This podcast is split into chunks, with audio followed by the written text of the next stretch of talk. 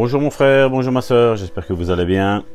Vous êtes encore en compagnie de votre serviteur Salvatore Gentile, depuis la Belgique, pasteur de l'église Le Bon Samaritain, pour notre café matinal. Aujourd'hui, 26 octobre, une partie de, de ce verset m'a travaillé et nous allons le prendre ensemble parce que j'aimerais bien partager ce que Dieu a mis dans mon cœur. Jean chapitre 1 verset 14. Je répète, Jean chapitre 1 verset 14. Et la parole a été faite chair, et elle a habité parmi nous. Jésus se dépouilla de ses privilèges divins. C'est le titre de ce message. Et la parole a été faite chair, et elle a habité parmi nous. Je ne sais pas si comme moi vous vous ne vous imaginez pas la parole quand vous la lisez. L'autre jour à l'église, je, parlais sur cette femme adultère et je demandais aux, aux personnes qui étaient là de se mettre dans la peau de Jésus. Nos frères et nos sœurs, je les voyais, ils étaient en train de rêvasser. Je rends grâce à Dieu parce que la parole a été faite chère. Qui dit que la parole a été faite chère, elle a dit que cette parole a été vivante.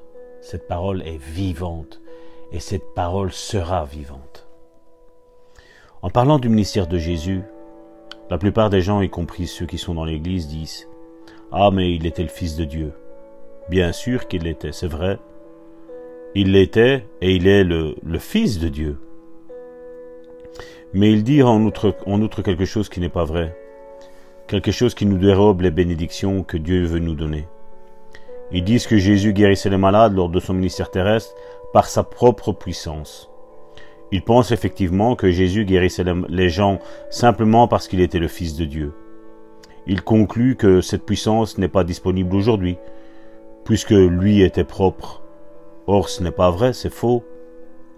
Mais Satan se sert de cette fausse croyance pour priver l'Église des bénédictions de Dieu. Selon Philippiens chapitre 2 verset 7, Jésus s'est dépouillé lui-même en prenant une forme de serviteur, en devenant semblable aux hommes.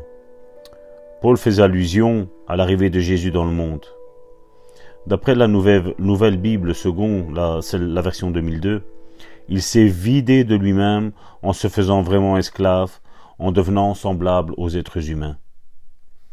De quoi se vida-t-il en entrant dans ce monde? Selon une autre traduction, il dit qu'il s'est dépouillé. Dépouillé de tout privilège, de toute dignité légitime, afin de prendre la forme d'un serviteur, d'un esclave, en devenant comme les hommes et en naissant être humain. Bien que fils de Dieu, il se dépouilla, et renonça de sa puissance et de sa gloire majestueuse pour devenir comme un homme.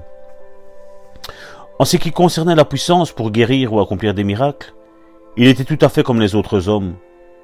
Il n'avait pas plus de puissance pour guérir que n'importe quel autre. Il naquit être humain? Point.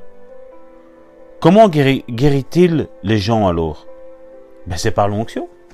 C'est par le Saint-Esprit qui était sur lui. Jésus avait l'onction sur lui. Nous, nous l'avons dans, en nous, dedans, à l'intérieur. Jésus devait être oint pour guérir. Et nous aussi, nous devons être oints pour guérir. Et cette onction ne réside pas dans ce qu'on fait ou dans ce qu'on ne fait pas. Cette onction réside dans le fait que c'est le Saint-Esprit qui guérit. Alors mon frère, ma sœur, en ce 26 octobre, Prenons une bonne déclaration pour aujourd'hui. Jésus s'est vidé de tout privilège du vin afin de devenir homme. Et il allait de lieu en lieu faisant du bien, guérissant tous ceux qui étaient malades. L'onction de guérison, qui coulait en Jésus pour guérir les autres est disponible encore aujourd'hui. Oui, c'est disponible encore aujourd'hui. Parce qu'il a dit, je m'en vais, mais je reviens sous la forme du Saint-Esprit, mais il revient et il est là. Il vit en toi. Cette puissance de guérison vit en toi. Et tu me dis, mais Salvatore, la mort aussi est en moi. Et moi, Salvatore, je te dis, la vie aussi est en toi. Toi, tu as les yeux fixés sur la mort. Moi, j'ai les yeux fixés sur la vie. Et la vie gagnera toujours. Mais il faut que tu fasses agir ta foi, mon frère, ma sœur. La mort ne te vaincra pas. Oui, un jour tu devras mourir. Si Dieu t'a dit que tu allais mourir, et je parle bien de Dieu, je ne parle pas de tes émotions, je ne te parle pas de ton médecin, je te parle de, de ce que Dieu dit d'abord. Parce que bien souvent on se fie sur euh, le diagnostic des médecins, mais le médecin des médecins, le directeur de ton médecin, c'est Dieu. Et si Dieu te dit que tu vivras, mon frère, ma soeur, tu vivras. Tu vivras. Tu ne mourras point. Parce que Dieu veut faire une œuvre de guérison dans ta vie. Maintenant, c'est comme je le dis, si, Dieu t'a dit que tu allais mourir, je bénis ta vie, mon frère, ma soeur. J'espère que tu as accompli tout ce que tu avais à accomplir ici-bas. Mais si Dieu ne t'a pas dit tout ça, mon frère, ma soeur, respire parce que tu vis. Respire parce que tu vis. L'onction de Dieu est sur toi, mon frère, ma soeur. Voilà. Aujourd'hui, en ce 26 octobre, c'est ce que j'avais sur le cœur. J'espère que personne n'écoutera que Dieu leur a dit qu'il allait mourir.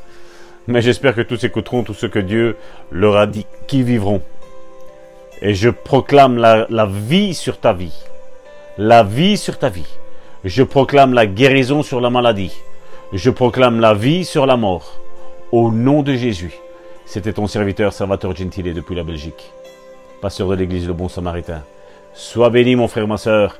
Et euh, réjouis-toi, réjouis-toi, réjouis-toi mon frère, ma soeur. À bientôt.